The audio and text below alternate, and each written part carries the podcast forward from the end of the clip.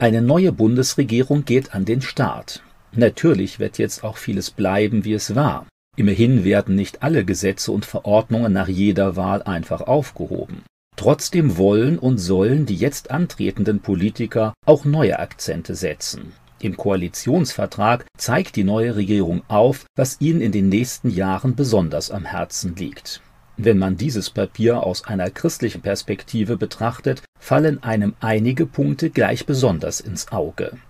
Der christliche Glaube spielt im Ampelkoalitionsvertrag keine Rolle, weder hinsichtlich seiner Werte noch bezüglich seiner Sinngebung. Begriffe wie Glaube, Gott oder christlich tauchen hier kein einziges Mal auf. Gerade die führenden Minister der neuen Regierung verstehen sich eigenen Aussagen zufolge als Atheisten. Von einer Förderung christlicher Werte oder Werke findet sich im aktuellen Koalitionsvertrag deshalb natürlich nichts. Islamische Gemeinschaften hingegen werden explizit genannt. Muslime sollen gefördert und bezüglich ihrer Interessen stärker im öffentlichen Leben berücksichtigt werden. Auch in öffentlichen Gremien wie dem Rundfunkrat sollen Muslime stärker als bisher Mitspracherecht erhalten. Außerdem sollen muslimische Zuwanderer deutlich einfacher eingebürgert werden können Angesichts einer steigenden islamischen Bevölkerung und einer damit nicht unerheblichen Wählergruppe sind solche Versprechen natürlich nicht ganz überraschend. Das Verhältnis zu christlichen Kirchen hingegen soll in der neuen Regierung deutlich reduziert werden. Christliche Privilegien werden zugunsten von Muslimen und Atheisten reduziert.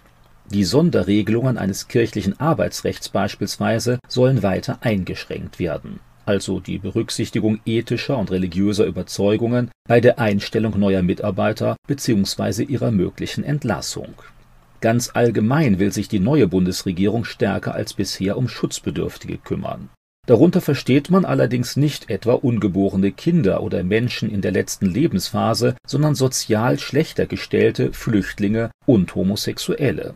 Homosexualität beispielsweise soll als Asylgrund generell anerkannt werden alle irgendwie vom Staat geförderten Organisationen sollen die öffentlich verordnete sexuelle Diversity-Politik unterstützen. Wer hier nicht mitmachen will, dem sollen alle bisherigen Privilegien gestrichen werden.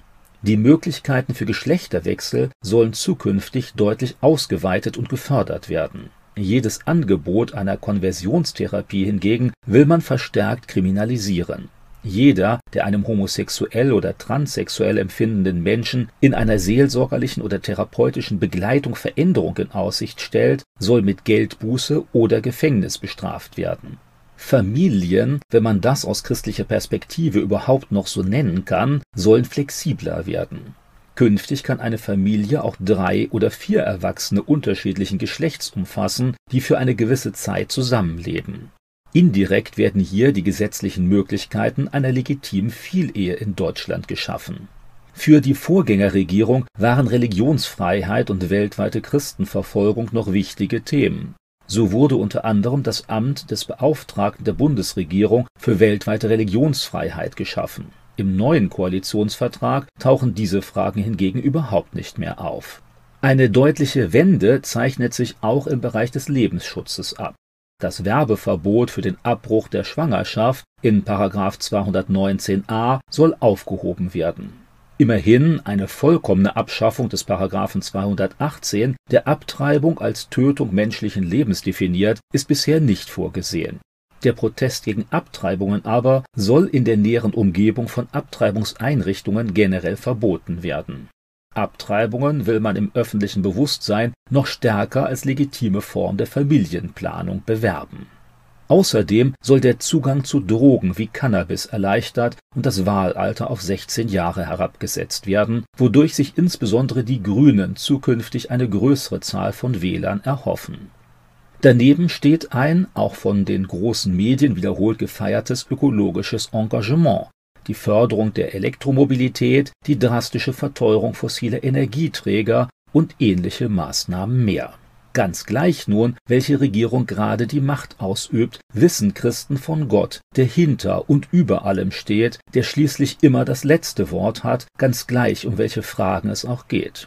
So wie es die Bibel sagt, setzt alleine Gott Regierungen ein und ab, zumeist ohne Christen vorher um ihren Rat zu fragen. Was Gott dann durch eine Regierung bewirkt, das kann natürlich sehr unterschiedlich sein. Manchmal wird ein Volk gesegnet, manchmal zurechtgewiesen, manchmal spricht Gott auch Gericht aus durch eine problematische Regierung. Christen müssen deshalb auch nicht immer mit allem einverstanden sein, was in der Politik entschieden wird. Zuweilen ist es sogar hilfreich und notwendig, offen auf Unrecht hinzuweisen. Nie aber hat es Christen wirklich gut getan, wenn sie sich zu stark auf die Politik konzentriert haben, um etwas zu verhindern oder etwas um jeden Preis durchzusetzen.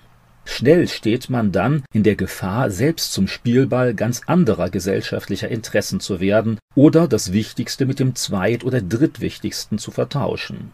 Die wesentlichste Lebensveränderung geht immer noch von der Begegnung des Menschen mit Gott aus. Für die neue Regierung sollten Christen deshalb regelmäßig und intensiv beten. Gott kann und will die Herzen von Politikern ansprechen und verändern. Darüber hinaus will Gott das Beste für jeden Menschen. Wer sich von Gottes Mitteilungen in der Bibel prägen lässt, der wird nicht mehr so stark vom ideologischen Zeitgeist aus Politik und anderen gesellschaftlichen Interessensgruppen geprägt. Nicht nur was ethische Fragen betrifft, auch in vielen anderen Lebensbereichen wird das Leben von überzeugten Christen durch die neue Bundesregierung zukünftig jedenfalls deutlich erschwert